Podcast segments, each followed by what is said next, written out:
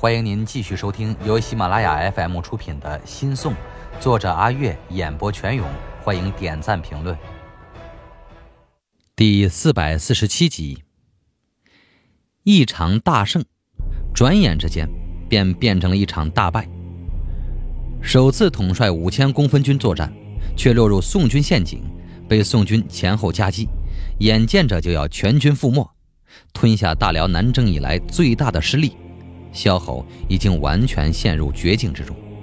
此刻，他完全靠着自己的本能在支撑，如同一只掉进陷阱的野兽，无论如何也要做最后的挣扎，除非筋疲力尽、血液流干，否则绝不肯认输。但他也知道，兵败身死的命运几乎已经注定。仿佛为了证明什么，又或者只是想寻求一个解脱。萧侯挥舞着手中铁鞭，一次次杀进宋军阵中，身上溢满鲜血。宋军似乎也发现了他是这支辽军的主将，几乎无时无刻都有数十骑宋军与他厮杀。他的亲兵一个接一个的战死，他的铁鞭上也已沾满了宋军的脑浆与鲜血。但是，每杀掉一个宋军，便有另一个宋军扑上来，直到他的副将耶律腊率领一道人马杀过来与他合并一处，对他高声喊道。都统，都统，突围！萧侯才猛然醒悟过来，自己作为一个主将的职责，纵然回去之后要下狱处死，他也不能轻易死在战场上。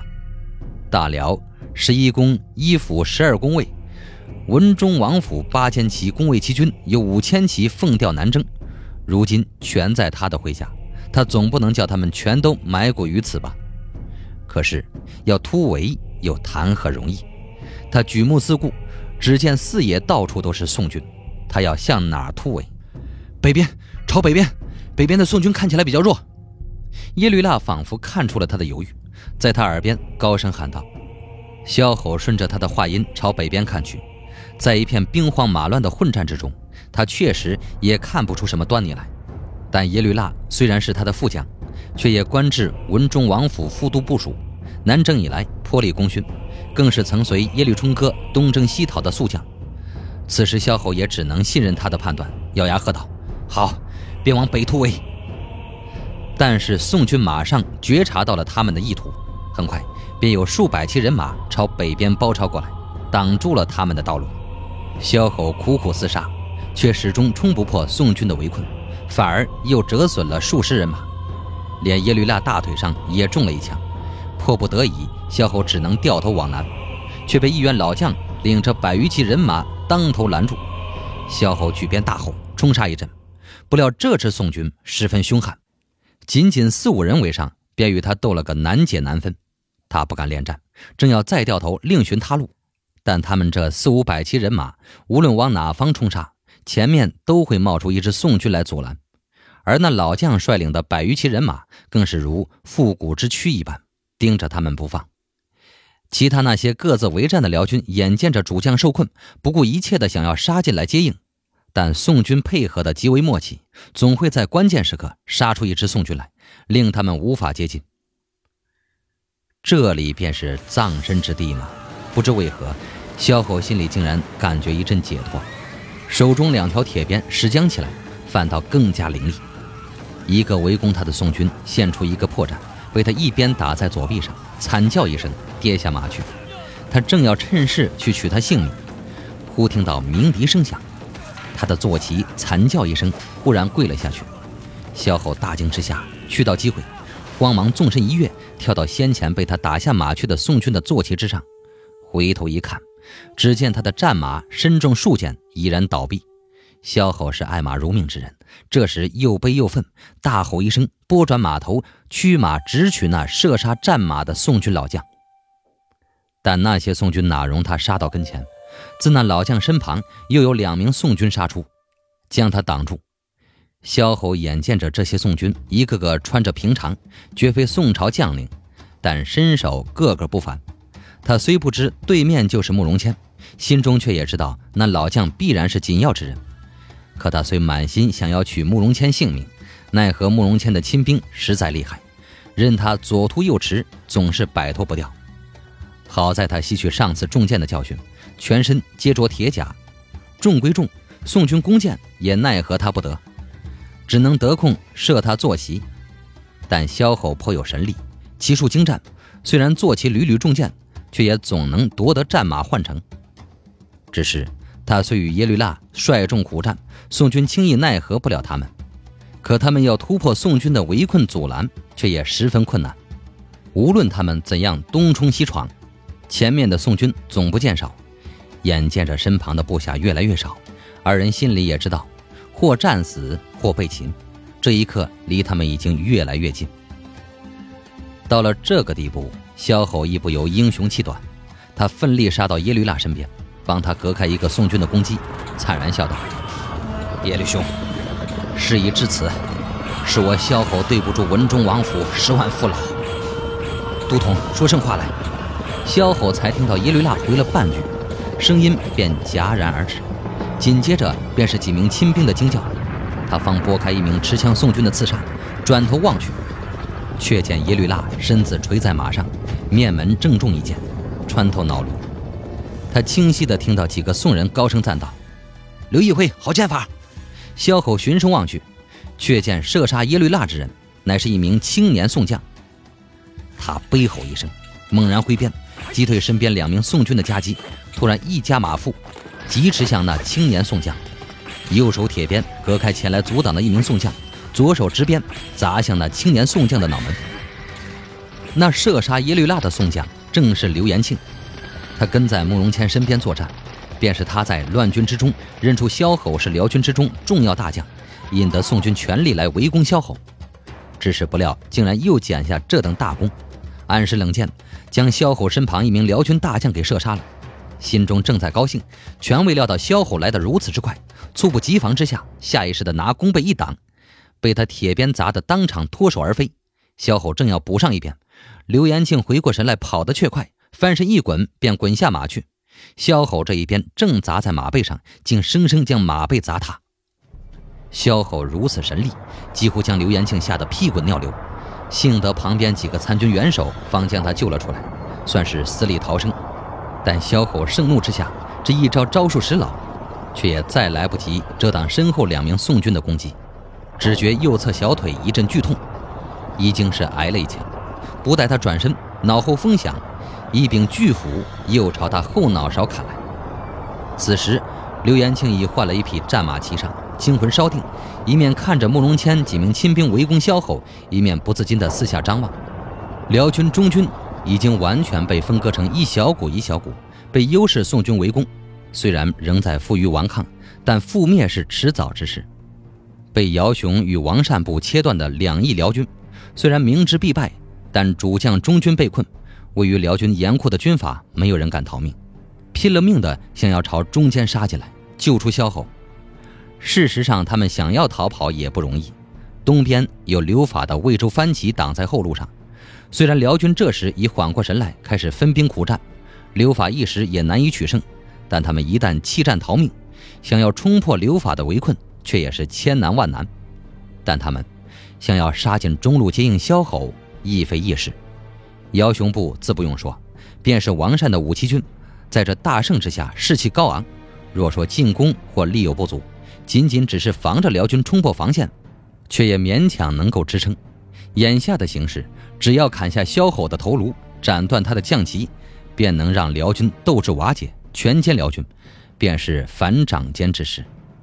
在这种局面之下，辽军经过初时的慌乱，竟然还能够顽抗如此之久，委实已经是令人心寒。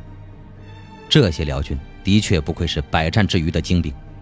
刘延庆却不知道，辽军能有如此的组织力，其实还得归功于顾魏王萧友丹。当年萧友丹重定宫卫之法，制度十分严密。宫卫七军总共分成十一宫一府，共十二宫卫。十二宫卫之下，平时则设有提辖司、十列、米里三种机构。提辖司设置于大辽境内紧要的战略要地，称犬牙交错之势，有事攻占，无事于目，并可监视威慑国内各部。而石列、米里则相当于汉人的县与乡。设于不那么紧要的地区，平时隶属于北南大王府，是普通的基层行政机构。战时自然而然便是一级军事组织，每次辽主点兵，各宫最多只出三分之二的兵力，留下三分之一休养生息，而点到的提辖司、十列至少出一千骑，每一千骑设一部署、副部署，皆是本提辖司、十列之内素有威望的豪杰。行军打仗之时，各迷里自为一营，各提辖司、十列亦绝不拆散。因此，中下层将领对自己的部下都十分熟悉，而同营将士更是本土本乡，甚至多有血缘关系。战斗之时，不仅配合默契，更能守望相助，互效死力。至于战时的诸公、都部署、副都部署、判官，虽然也是出自本宫，颇能了解本宫事务，并有足够威信统领部下。但平时他们也就是一个普通的实列或者提辖司长官，并不能干涉本宫其余诸提辖司实列之事务。因此，不仅绝难形成拥兵自重之势，而且在战斗当中，即使一时失去主将的指挥，只要各迷里不被彻底打散，辽军也不会轻易溃败。相比起宋军通过阶级与下级校尉构建的基层军队组织制度，辽军攻卫齐军的这种组织之法。虽然没有那种严丝合缝的美感，相对更加简单，却也是十分符合辽国民情风俗，推行甚易，而效果也十分显著。不过，无论小友丹将工卫制度改进的多么严密完善，看起来也难以挽救文忠王府这五千公分军将要全军覆没的命运了。您正在收听的是由喜马拉雅 FM 出品的《新宋》，作者阿月演播全勇。但就在刘延庆以为胜局已定之时，忽然，东边的天际扬起了漫天灰尘。那飞扬的灰尘遮天蔽日，地面还伴随着大股骑兵疾驰时践踏大地的震动。一时之间，陷入困境之中，辽军传出了一阵阵的欢呼声，而宋军的战鼓声、号角声也更急了。慕容大总管有令，诸军兵力猛攻，务要先破面前之贼。慕容大总管有令，东边已有大军伏击，先破面前贼，再击东面寇。一齐齐传令的士兵在乱军中催马疾行，扯着大嗓门，不断的用汴京官话与衡山羌语高声喊叫着。所到之处，宋军的进攻也更加猛烈。虽然不知道为何辽军援军来得如此之快，而且看起来人马只怕有数万之众，但是每个人都知道这是争分夺秒的时刻。若能在辽军援军赶到之前击溃包围之中的敌人，主动权便在宋军手中；否则，这到嘴的肉若是吞不进肚子里，就会反将宋军给噎死。啊，是啊，还有京月，还有京月。在初见着东边的灰尘之时，刘延庆几乎忘记了慕容谦先前布下的这招棋。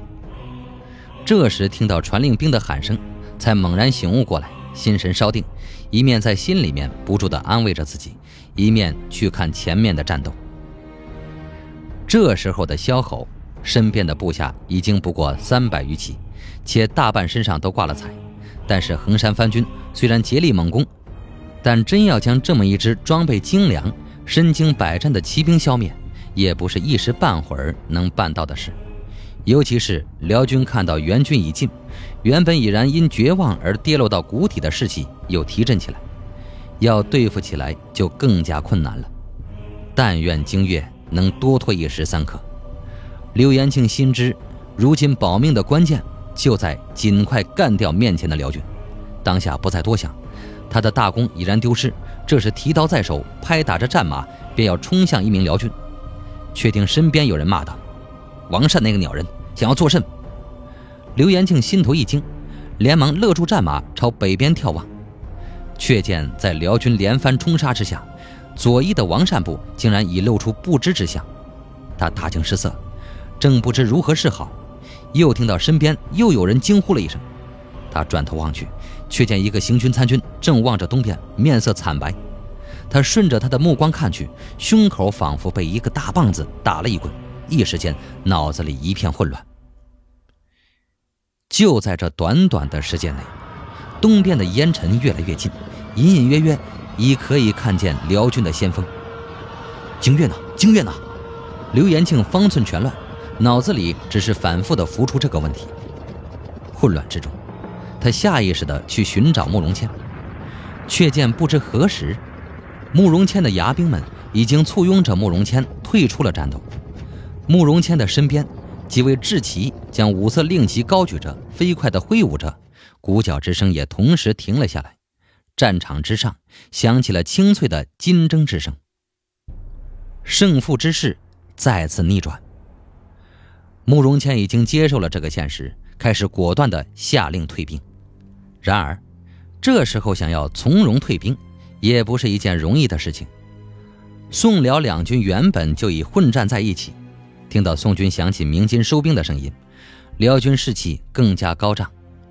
就这么一小会儿，刘延庆看见原本被困的萧侯已然杀出重围，一面收揽着各自为战的散兵游勇，一面高声用契丹话喊着什么。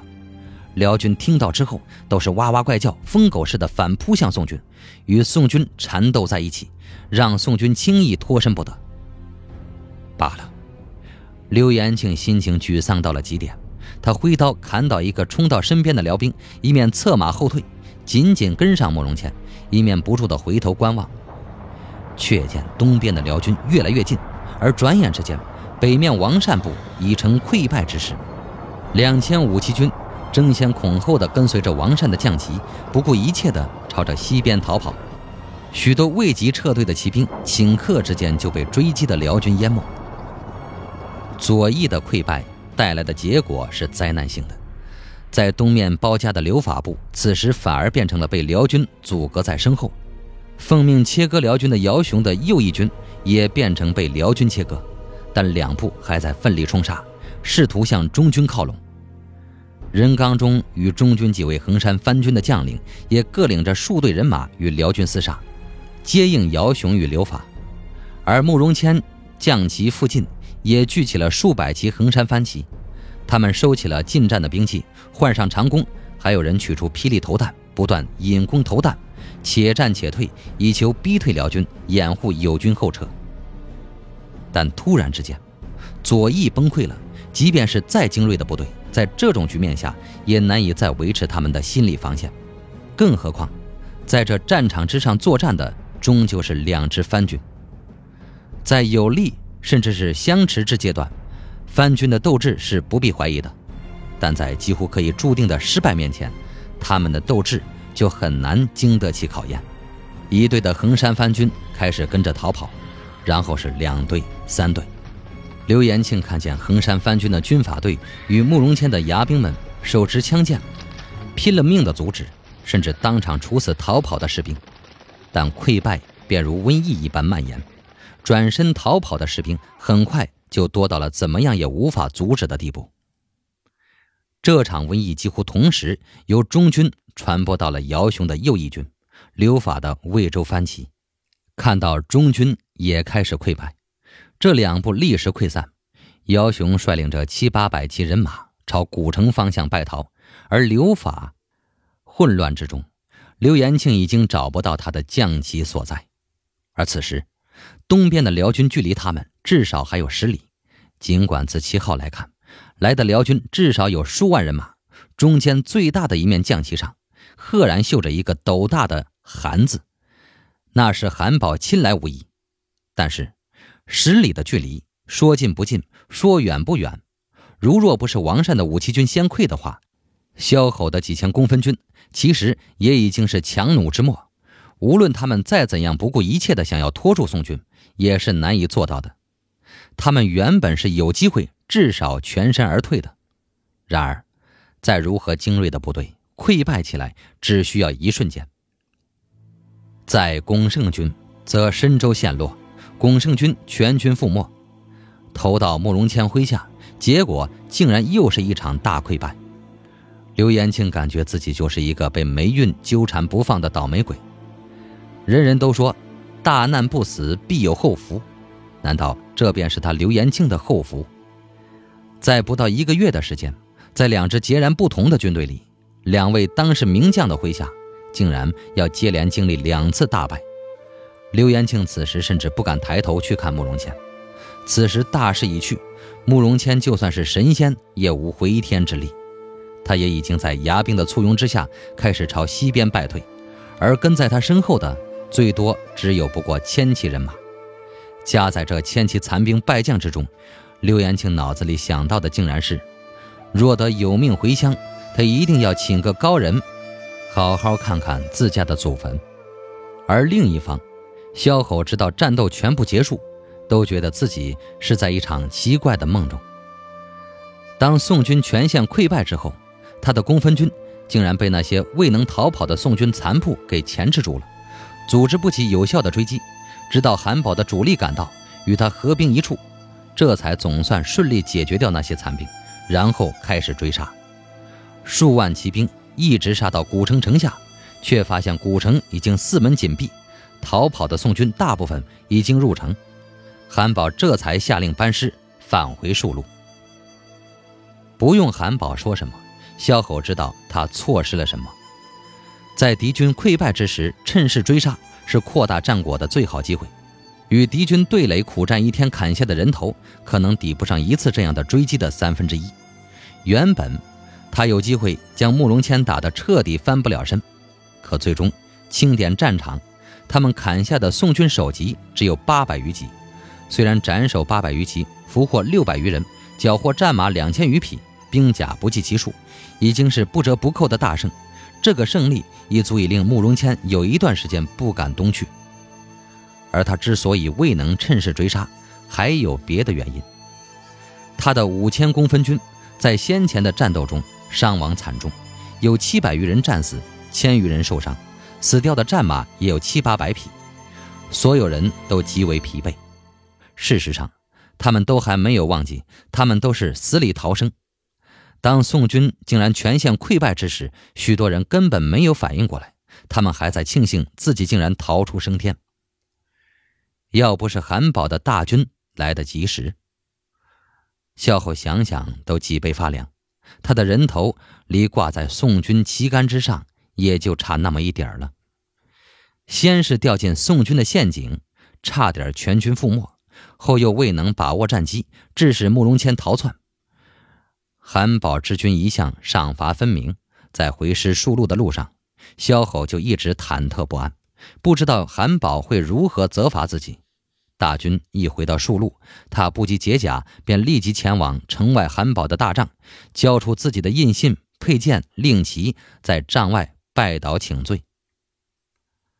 但出乎他意料的是，韩宝宣他进帐之后，开口便道：“今日之胜。”虽然可惜，却也十分侥幸。萧吼刚刚跪下，听到韩宝这么说，大是惊讶。他追随韩宝已久，自韩宝的语气之中，便听出他并无责罚之意，心里面不由暗暗松了口气，抬起头去看韩宝。只见韩宝坐在一张胡床上望着自己，他慌忙又低下头去道：“末将死罪。”韩宝摇了摇头，叹了口气。有甚死罪活罪，败而不乱。你能力战保住文忠王府这数千公分军，便也算是有大功了。叶绿蜡既然死了，这些人马以后便常由你统领了。这却非但不是罚，反而是赏了。萧吼几乎疑心自己听错，愕然望着韩宝：“末将，末将。”韩宝却不理他，又道。你虽有许多不足，但带兵打仗最要紧的还是经验。胜败乃兵家常事，吃点亏有时反而是好事。况且以军法而言，你杀伤与损失相当，亦算是功过相抵。若要让你避开慕容谦这个陷阱，此时亦是不可能之事。萧吼不料韩宝会这样说，真是感激涕零，一时连话都说不出来。只听韩宝又冷笑道：“哼，可笑慕容谦机关算尽，却终究是人算不如天算，功亏一篑，反落得这般下场。可见我大辽真是天命所归。”萧侯本也奇怪，为何韩宝会来得如此及时，不由问道：“末将亦是奇怪，为何晋国公会知道末将落入慕容谦算计之中？”听众朋友，本集播讲完毕，感谢您的收听。